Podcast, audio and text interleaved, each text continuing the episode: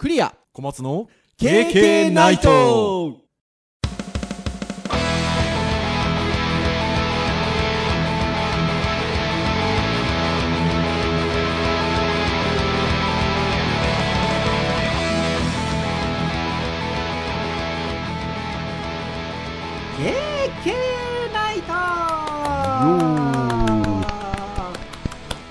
はいということで第4 405回の配信でございます。お届けをいたしますのはクリアとはい小松です。どうぞよろしくお願いいたします。はいよろしくお願いします。はいということで6月の第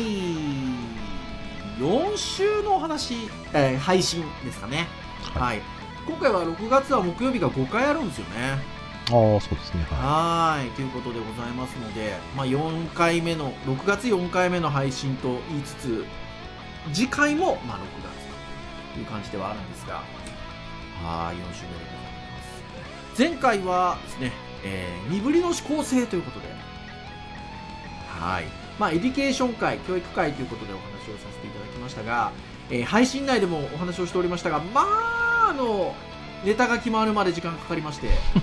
そうですね。ねえ。結構なこうなんていうんですか？あの夜更けに。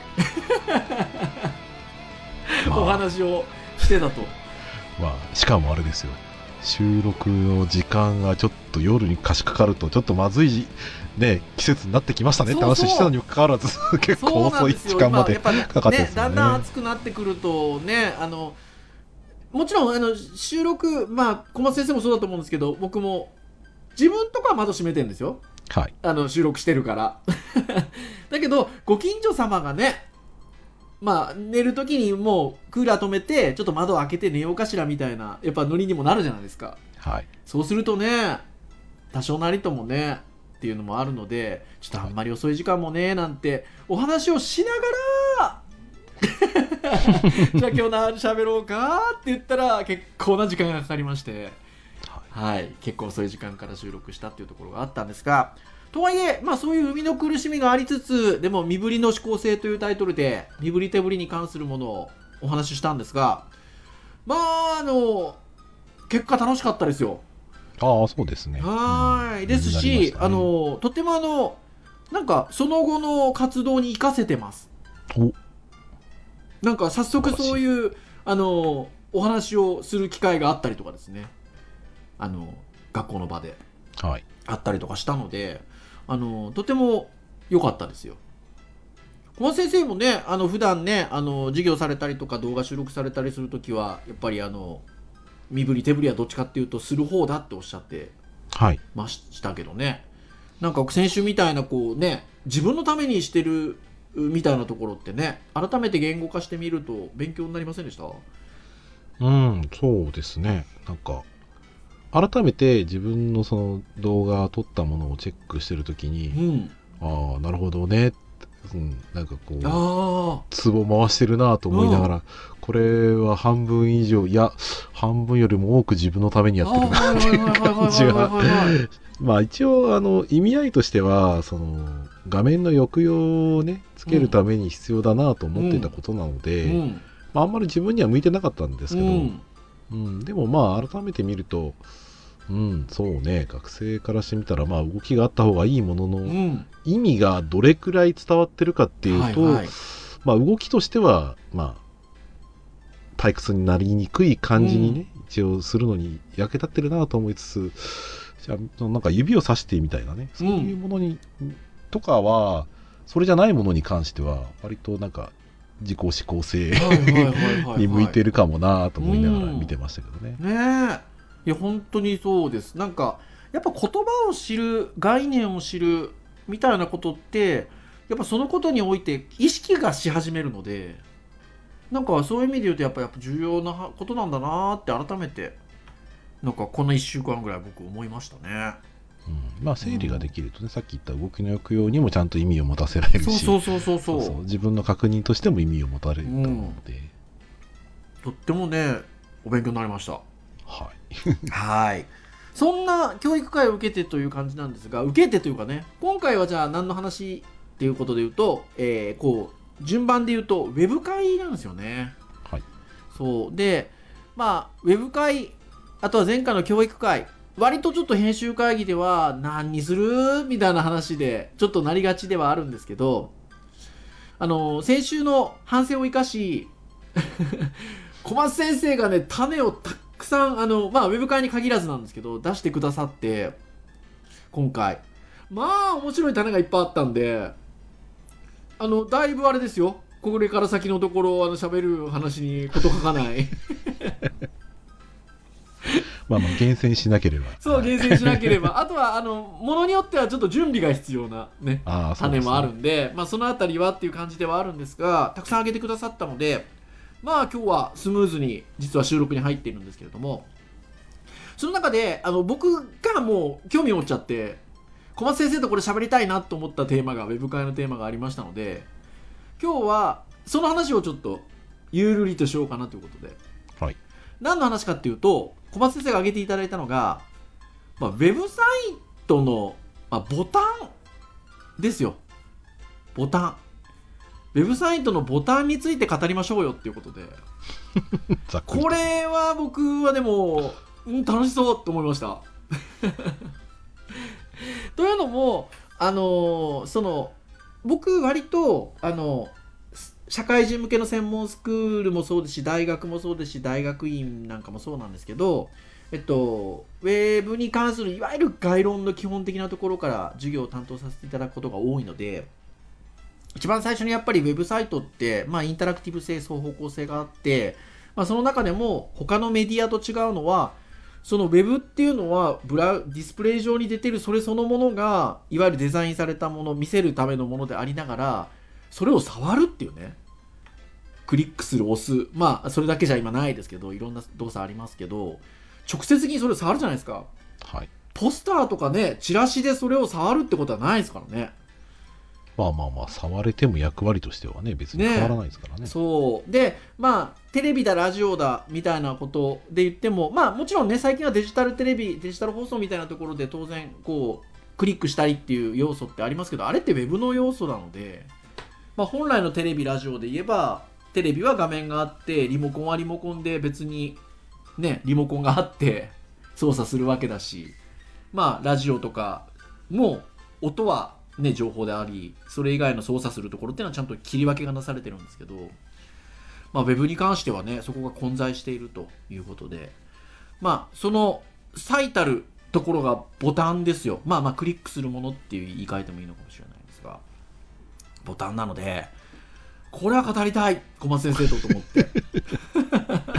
まあまあウェブ界らしいといえばらしい、そうでですので今日はちょっとウェブサイトのボタンについてゆるりと語ろうかなと思っておりますのでぜひあの気楽に皆さん聞いていただければなというところでございます。はい。では、なんかちょっと叩き台になるあのウェブサイト、ページは必要かなと思ったので、これまた小松先生がこのサイトどうですか？ということでちょっと送っていただいたサイトがあったので、えっと、その記事を、まあ、元にしつつ、ちょっとお話ができればなと思うんですが、えー、ウェブデザイントレンズっていうですね、ウェブに関する全ての人のためのメディアというウェブサイトがございます。はい。その中で、えっと、記事として、ボタンをデザインする時のポイントや定番テクニックまとめっていう記事がございまして、まあ、記事のこれ更新月については特になさそうなんですけど、うんないはい。ただ、あの、非常にあの、ポイントに絞って、あの、ウェブサイトのボタンっていうところについて、えっと、簡潔に紹介がなされているページなので、ちょっとこれを元にしつつですね、まあ、そこから発生する話ができてもいいのかなというふうに思いましたので、えー、叩き台にしてですね、お話をしていきたいなというふうに思いますので、ぜひあの、皆さんもですね、ウェブデザイントレンズでボタンぐらいの感じで検索していただくとおそらくたどり着いていただけるんじゃないかなと思いますので、はい、ご覧になりつつお話聞いていただいたりとかですね、えーこれ聞いていただいた後に改めてそのページの記事ですね、えー見ていただいたりしていただくといいんじゃなかろうかなというふうに思います。はいではでは、じゃあちょっとその記事をですね、ちょっと見つつお話をしていこうかなと思いますが、まずはボタンをデザインする時のポイントについて紹介がなされています。はい、ボタンはウェブサイトやアプリケーションの中で様々なアクションにつながる非常に重要な要素の一つと。これね、先ほど言った通りですよね。直接触っちゃいますからね。ね。会員登録やカートへの追加お気に入りの登録などユーザーアクションのほとんどがボタンによって行われると。いうことで、はい。まあ、ボタンのデザインがしっかり行えていないとユーザーが使いづらいと感じてしまう原因になりサービスの KPI であったりウェブサイトのコンバージョンへ悪影響を与えてしまいますということで。この辺りちょっと KPI とかコンバージョンとかっていうちょっと専門用語が、はい、並んでおりますがまあ実際にウェブサイトって何がしかの目的があって公開をすることになりますので、まあその目的をまあ実際に達しているのかといったような、まああの、ものに関する専門用語、KPI、コンバージョンだったりっていう言葉なんですけど、まあそこに影響がね、与えてしまいますよというところでございますと。まあ簡単に言えば達成率が下がっちゃう可能性がボタンによって左右されるされるってことですよね。で、まさにこのユーザーが使いづらいと感じてしまう原因ということで、まあ、ウェブサイトってユーザビリティとかアクセシビリティとかっていう言葉がことさらに使われるんですが、まあ、ユーザビリティは使い勝手、わかりやすく言うと使い勝手。はい、アクセシビリティはいろんな環境下においてもアクセスしやすいか、みたいなね、ちょっと簡単に言うという感じなんですけれども、やっぱそこにも影響が、はい、あるというところかなっていうふうに思います。で、まあ、いくつかですね、ポイントがあるんですけど、まあ、一番最初これ昔からよく言われるのは、えっ、と、押せることがわかるように、まあ、ボタンであるっていうことが分かりやすくするというところがまず最初に挙げられているということなんですが、まあ、ここで挿絵的なものが入ってるところで言うと、えーボタンであることが分かりやすいっていう意味で言えば立体感があるとか、うん影がついているとかっていうところがまああの意図してるところなのかなっていうふうに思うんですけど。この辺どうですか？あのよく僕トレンドの授業をやるので うん。あの立体感がついてたり影がついてるとちょっと素人っぽく見えるんだよね今時だとっていう話もよくするんですよ。はい。これやっぱターゲットユーザーにもよりますよね。そうですね。トレンドにもよりますうし、ん本当に昔々の話で言うと、はい。そのアクセシビリティがそのまだ、うん。あの W3C とかのねその標準でなく、日本独自の実企画でやられてた頃とかに、はい。明確にですねボタンはボタンらしくあるようなことが、ね、書かれてたんですよ。そう書かれてますよね。そうだからそういう観光庁向けのやつに出すとボタンっぽくないからボタンっぽくしてくれって言われるんだけど、はい。ダサくなっちゃうから嫌だったんですよ、うんだからボタンっぽくはするけど超薄いボタンっぽくですね、作る形でもうシャドウは1ピクセルで限るみたいな感じでうん。作ってたのは覚えてます、はい。いやでも本当に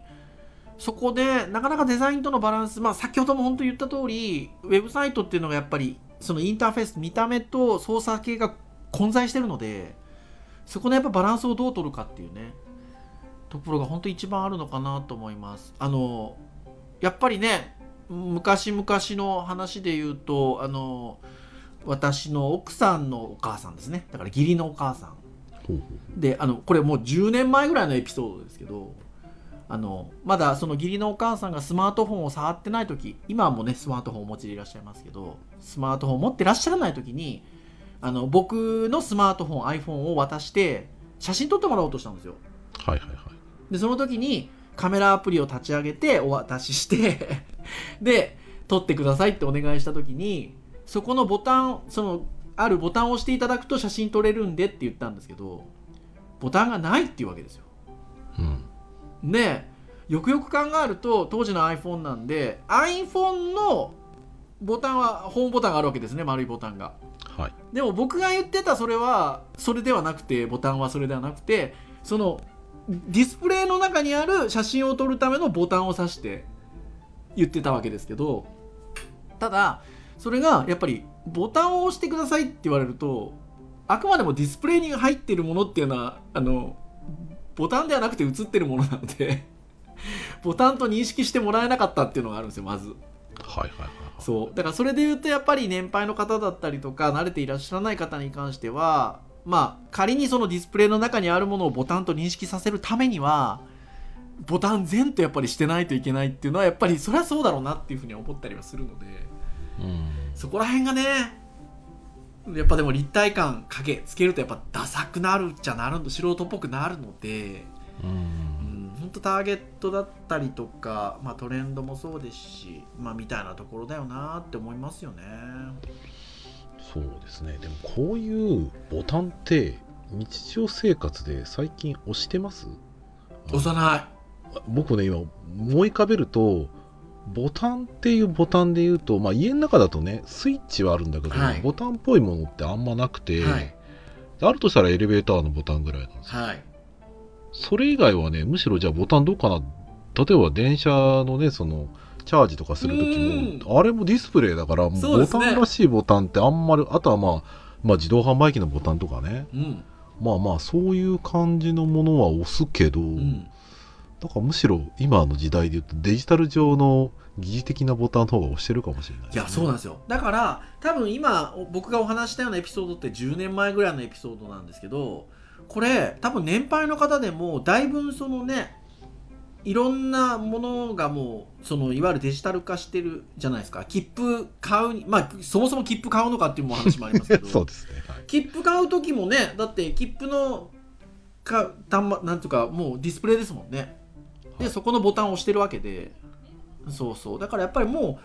ユーザーさんがね社会の状況が変わってきてるので慣れてきてるっていうこともあるしね。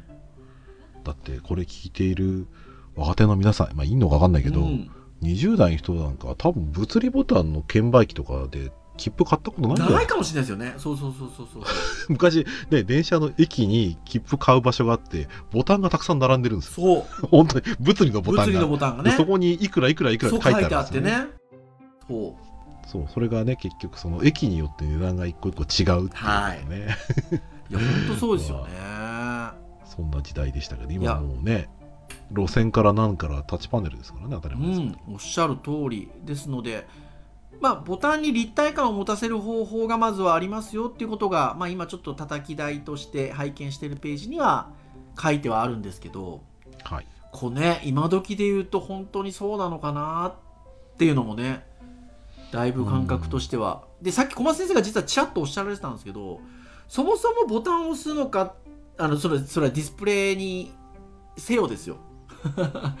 あのこうねスイッチを入れるようなインターフェースってあるじゃないですか、ありますね。オンオフみたいなね。はい。あっちもありますよね。ありますうね、ーんだからこれはまたねもう表現の仕方が変わってきてますよみたいなところもありますしね。そしてね割と僕は実はボタンの作り始めって、うん。ウェブサイトよりも実は僕は CD ロムから始まったはいはいはいはいはいはいはいはい。まあ最初の頃はですね押した感をすごく作ってましたね。そうですよねそうだから影の部分をね逆にしてそのシャドウがへこんでるようなエ感じンボスねかけてねグッとね。うん。はい。それが昔は当たり前だったんだけど、うん。今はむしろそれが不自然な感じいやそうなんですよね。し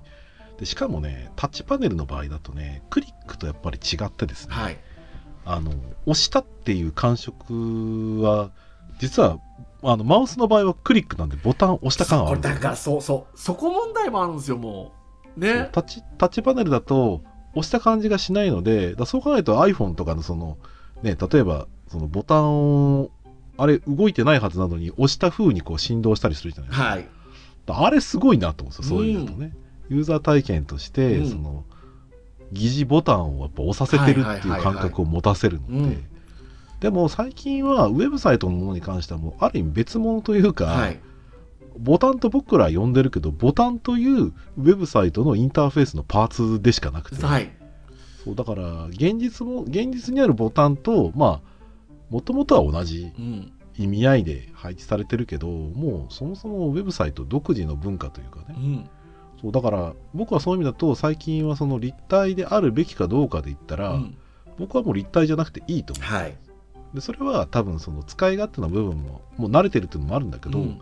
なんかねデザイン上ボタンの配置するセオリーみたいな周りの余白を持ってもうすでにそれがボタンだって認識ができるような気がしていて、はい。よくあるじゃないですか。なんかあの素人っていうかねその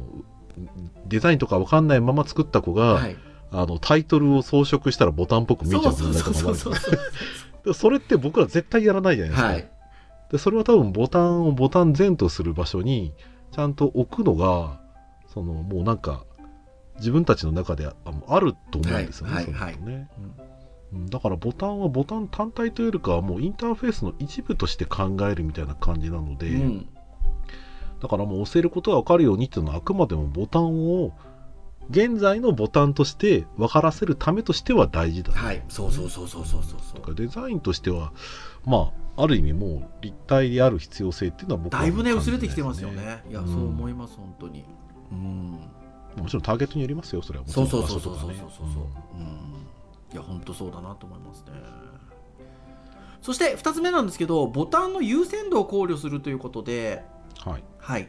まあこれに関しては例えば大きさだったりとかあとはまあ配色による視認性だったりとかっていうところかなっていうところかと思いますけどはい。とちょうどこのボタンの優先度を考慮するっていうところの挿絵として入ってるのは、えっと、購入するっていうボタンと戻るっていうボタンが2つ縦に並んでおりまして、えー購入するの方が、まあ、サイドのある色味の強い、えっと、そして大きめにちょっと置かれておりまして、えっと、戻るの方が、まあ、サイドのない無彩色の、はい、グレーの、えっと、ボタンで少しちっちゃめに、はいえー作られているということで、はい、えー表現がされてるんですけどこの辺りもねこの購入する戻るみたいなボタンでいうとこのぐらいのこうメリハリの付け方というとあれですけど、は大事ですよね。そうですね、うんうんまあ戻るボタンに関してはここまで薄いともう戻るっていうキーワードがなかったらもう非活性ボタンに見えちゃいますからそうですよね。うんそこのそうそこの差し加減も難しい。この辺の優先度みたいな話で言うと、昔もう最近あんまり語られなくなったんですけどあのフォームのはい。えっと送信ボタンとリセットボタン問題みたいなね。うーん。リセットをしたら全部今まで入力してたもの消えちゃってみたいな。はいはい。そもそもリセットボタンいんのかみたいな話。ああますね。その一回クリアにするっていうこと自体いるの？それってっていう、うんあの議論もあって。機能としてありましたからね。えそうそうそうついつそいつけちゃいます。確かに最近クリアはないですうもうクリアないですよね。そうそうそう、ん。だから。キャンセルで戻ることはあるそうそうそうそうそうそう。そういやまさに用途で考えたらもうそうなんですよね。みたいなこともあるので。まあそういうのがねああそういうのがまあ併併用される時代はフェイフェイルセーフって言ってじゃあ押し間違いがないように離れた位置に置きましょうとかね、うん。まあいろいろやり方があったんですけど、まあ、この辺りもだいぶやっぱ時代によ時代が変わってきてるのでちょっとね変わってきてるのかなっていうのも感じますけどね。そうですね。まあ、で、ちょっとこのページをあの紹介した、まあ、理由として、実はこのボタンの優先度の考慮するっていうサンプルが、まあ、割と分かりやすいなと思ってうん。出したんですけど、うん。あの昔僕は今の前職でいた、その、まあ、契約社員で入ってた会社さんで、はい。まあ、某あの航空会社のね、チはい。ケット販売のなんかサイトを一部関わらせてもらってて、はい。でその時僕じゃなくて僕のその一緒にいた会社はい。のその UX デザイナーの人が、はい。そのボタンの配色についてはい。すごく細かくやられていて、はいあの僕はすごい感心したのは、はい。そのページでそれはこのチケット購入ってすごいステップ数あるんですよ、うん。だからその自分の席を選ぶであったりとか、う決済であったりとか、うん。どういうものがあるかとか、うん。あとはその契約に関することとかいろんなページがあるので、うん。ステップがすごいたくさんあるんですよね。そのステップをそのやっぱり誤認させないようにするとか、その時にボタンのですね色はいをすごくこだわりを持たれていて、はい。このページでは手動線はこれになるので、はい。このページでのボタンの役割としてはこれがこの色であるべきだ。うん。で戻るボタンは手動線ではないので、はい。この色であるべきだ。はい。で僕はやっぱそのすごくびっくりしたというか本来ボタンってその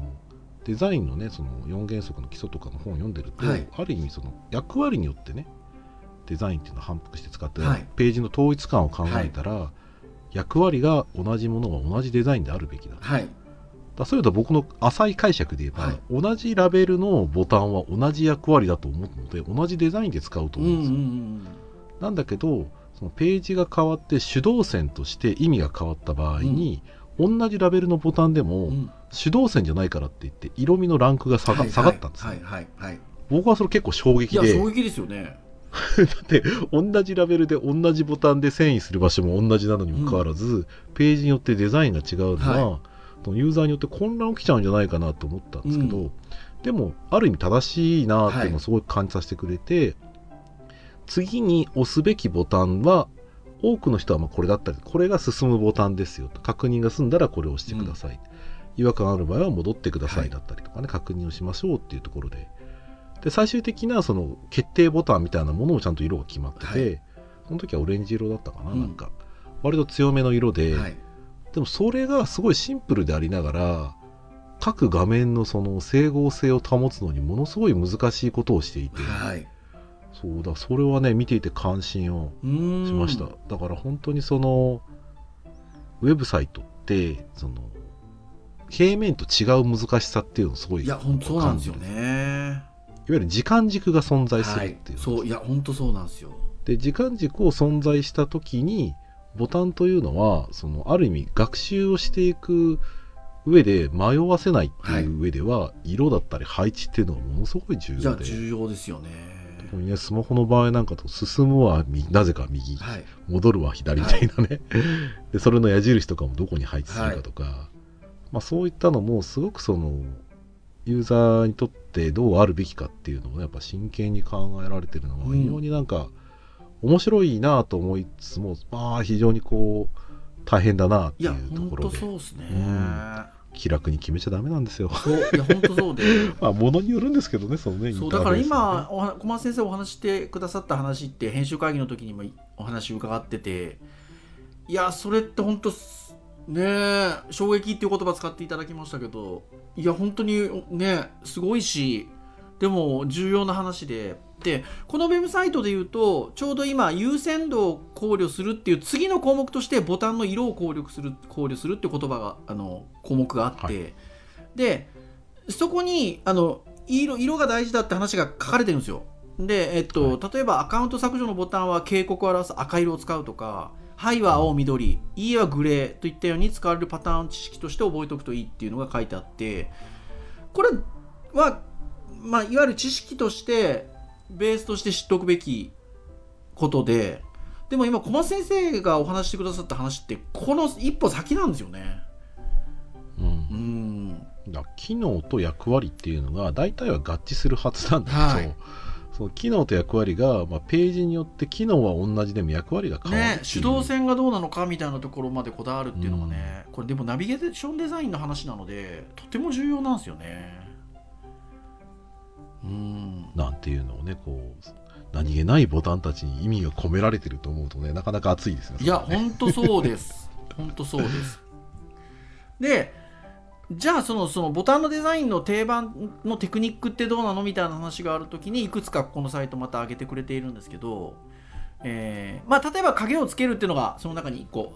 上がってますと、うん。でそれについてはさっきお話をしたところなので、まあ、立体影っていうのもまあ場合によりけりだなっていうふうに思うんですけど一つ目に上がってるのがホバーエフェクトをつけるっていう項目なんですよ。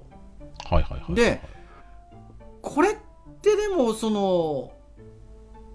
いわゆるタッチ端末の利用者が多くなってるところでいうとなかなか難しいですよね。ちなみに皆さんホーバーエフェクトホーバーわかりますか浮いてるんじゃないですよ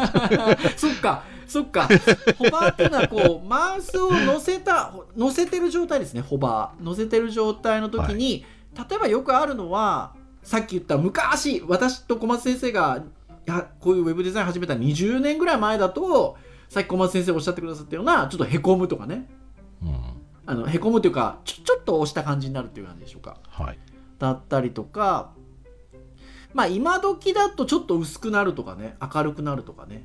そうですね。ホバうん、なまあ、いわゆるそのマウスオーバーが反応するよっていう予備動作なんですよね。そう指動作なんですけどうん。これはホバーっていう言い方をするんですけどホバーエフェクトって言い方するんですけどこれ PC だけなんですよね考え方としてそうですね。タッチ端末ないんですよね。タッチ端末でやろうとしたらワンタッチでホバーの威力を見せめしてもう一回押さないといけないっていうそうツーアクションになるんですよ、ね、そう。だからね。うん、そう。だからマウスオーバーはそういう意味だとマウスを持ってきた時点でワンアクションクリックした時点でワンアクションってワンアクション数えられるそうなんですよね。そういうとタッチは合理的なんですよ。うん、場所に持ってくるっていうところがないからすぐタッチなんですよ。そう。いや本当そうなんですよねだからこの辺りっていうのはもちろんねこのウェブサイトは、えっと、PC で利用する場合はってちゃんと文章に書いてあるのであの、まあ、必要なアクションとしてホバーというところではあると思うんですけどこれなかなかねもうだいぶそのえっと、スマートフォンだなんだっていうところでのあの閲覧がのシェアが高くなってる現状でいうと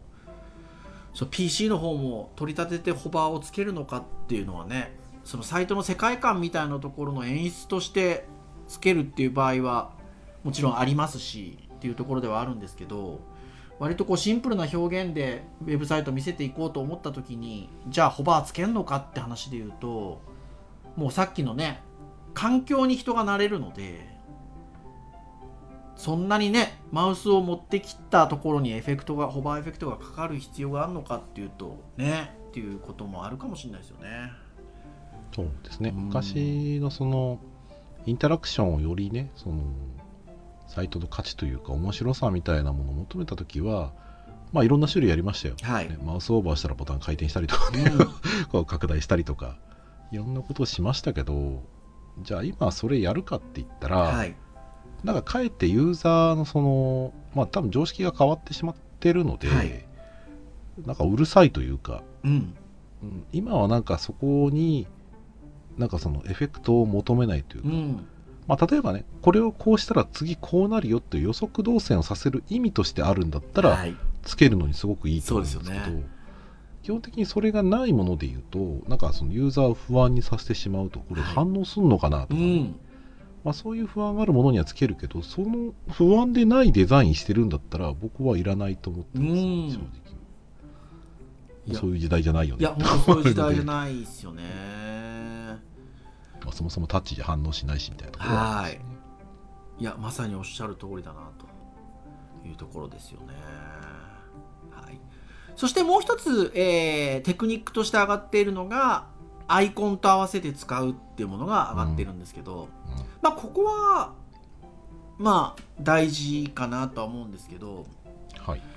まあ、ここで上がっているのは登録する戻るカートに追加ということで、まあ、登録するに関してはちょっとこうレレテンチェックみたいなねうん。アイコンが使われてたりとか戻るに関しては、えっと、左側向きの矢印がアイコンとしてついていたり、まあ、カートはカートですね。カートアイコンがついてたりっていうことなんですが、うん。まあ、この辺りはやはりよりボタンの用途であったりとかっていうのをまあ認識させようとすると、まあ、検索ボタンであれば虫眼鏡とかっていうのもまあ文章の中には書いてありますが、えーまあ、大事かなと。ただこれそのアイコンの位置とかによってもだいぶ違っまた意味が出てくるんですよね。特に矢印だったりとかね。うんうん文字にかかっているのかボタンにかかっているのかまたその戻る先なのか、はい。ここに来るのかでもまた意味が変わりますいや本当そうなんですよね。あとは例えば、えっと、モアボタン詳細をみたいな感じでモアとかっていうボタンを置かれたりすることあると思うんですけど、モアって大体なんか横向きの矢印とか横向きの三角みたいなのがちょっとアイコンでちょっとつく場合が多いんですけどはいそのアイコンの位置がそのボタンにモアって書いてある文字の前要は左側についてるのか、モアって文字があった右側についてるのかうんによっても感覚がちょっと違うんですよね。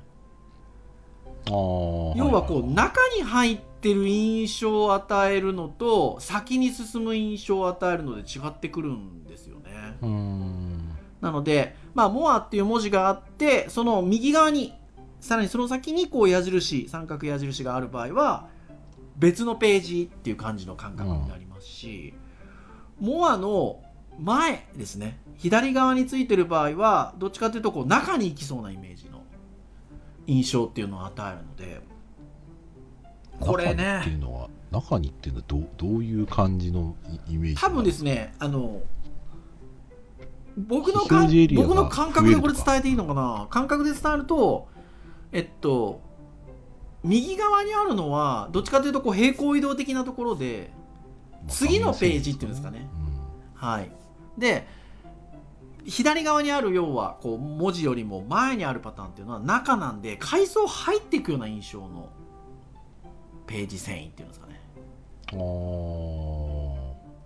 あじゃあページ遷移はページ遷移。そうページ遷移はページ遷移なんですけどボタンなんでね。なんですけど、うん。そのなそのナビゲーションデザインなんですよね。な なんて言ったらいいのかな。はい。あの中っていう言い方が難しいんであれば例えばえっとちょっと感覚的表示の感覚的には中とは違うんですけどポップアップで例えばウィンドウが出るとかっていうのは次に進んでないのではいはいはい。どっちかっていうとこう文字よりも左側にあるはいはいはいは印象、いはいはいはい。あの僕がイメージしてたのは、うんあの詳細見るってボタンを押したら非表示になってるテキストがボコッとあられるようなイメージ。あそうそうそうそうそう。そうだからやっぱりその次のページ遷移っていうこうイメージじゃないものですよねどっちかっていうとね。うん。そうそうそうそう。情なんか情報の拡張というかね、でこの辺も違ってくるし例えばあと三角とか矢印で言うと向きもね。ああまあそうですね。右向き左向き下向き上向きとかですね。うん。みたいなところでもね変わってきますよね。そうですね。こうアイコンが文字の前にアイコンがあって例えば、ひえっと右向きのアイコンがあった時にクリックしたらこうアイコンが下に向いたりとかね。あのアコーディオンって分かりますかね？リスナーの皆さん。あの 情報が開いたりするパターンあると思うんですけどあはの時に矢印向き変えたりするんですよね。いしますね。そう。でその辺の整合性とかね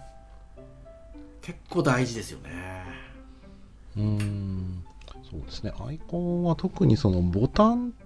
という認識をさせるのと役割が両方入るからいいはいですね。い。や本当そうですね、僕もデザインするときは使いますね、うん。ね。そうそう本当おっしゃる通りなんですよね。だからこの辺りはアイコンはあの視覚的に伝えるっていう意味では非常にあの大事なところではあるんですけど、まあ、そこと合わせてどの位置にどう表現するかっていうのがけ結構あの影響があるので、まあ、そこら辺もなんか突き詰めていくととっても深くて面白い世界だなっていう、うん。はいのはありますよね。そうですね。こういうのをうん。サマーキャンプとかでねなんか突き詰めてみると面白いんですよ多分。そうですね、ううんですねサマーキャンプでもいいかもしれないですねまあちょっとゼミとかでも使えそうなあそうそうゼミとかでもねと思いますそうそう使えるかなっていうのはありますよね。はい。うんまあ、てなところがちょっと叩き台としてですね拝見をしていたページに、まあ、書かれていたものでございます。まあ、その後にねいろんなあのボタンのデザインということでボタンの種類の紹介があったりとかあとはそれを実際に実装するときに役立つページの紹介とかっていうのがありますのであのぜひあのもともとちょっと参照させていただいた Web デザイントレンドのボタンをデザインする時のポイントや定番テクニックまとめ記事ね全ては語っておりませんので、はい、ぜひ皆さんご覧になってみていただければなというところでございます。まあ僕ここに載ってないやつで言うともう一個ボタンで言っときたいのは余白。ああはいはいはい。それはあれですか？ボタンの周りですか？ボタンの中ですか？ボタンの中。ああはいはいはい。どっちかっていうともちろん周りも大事ですけどパディングの方です詰め詰めでいくじゃないですかみんな。ああやりがちですね学生さんとか受講生さん、はやりがち。あれなんでなんでしょうねあなんでなんですかね。僕も昔や昔やってた気がしますね。はーい。やっぱねちょっとバランスよく余白取りたいですよね。うんそうですね。なんか大きくすると落ち着かないですもんねねえ結構みん皆さん詰め詰めでいくんですよね。うんそのあたりも実はあるんで本当はあの ボタンは奥が深いです。はい。ぜひ皆さんいろんな今日語った観点以外でもですね周りの方とちょっとボタントークができるようであれば、はい。まだ全然話してないやつもありますありますよね。いや本当たくさんあるんですけど、はい。またなんか次の機会ではい。お話ができればなというふうに思いますはい、以上といたしましょうかね。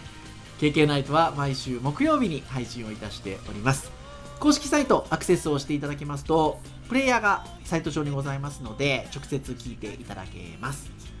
ただし Spotify などの購読登録サービス等々で登録をしていただきますと配信されるや否や皆さんの端末にダウンロードされますのでお好きなタイミングで聞いていただけるというところでございます。ながら聞きでも結構でございますので聞いていただけますと経験大変喜びますということでございます。それでは以上といたしましょうかね。お届けをいたしましたのはクリアとはい小松でした。それでは次回406回の配信でお会いいたしましょう。皆さんさようなら。さよなら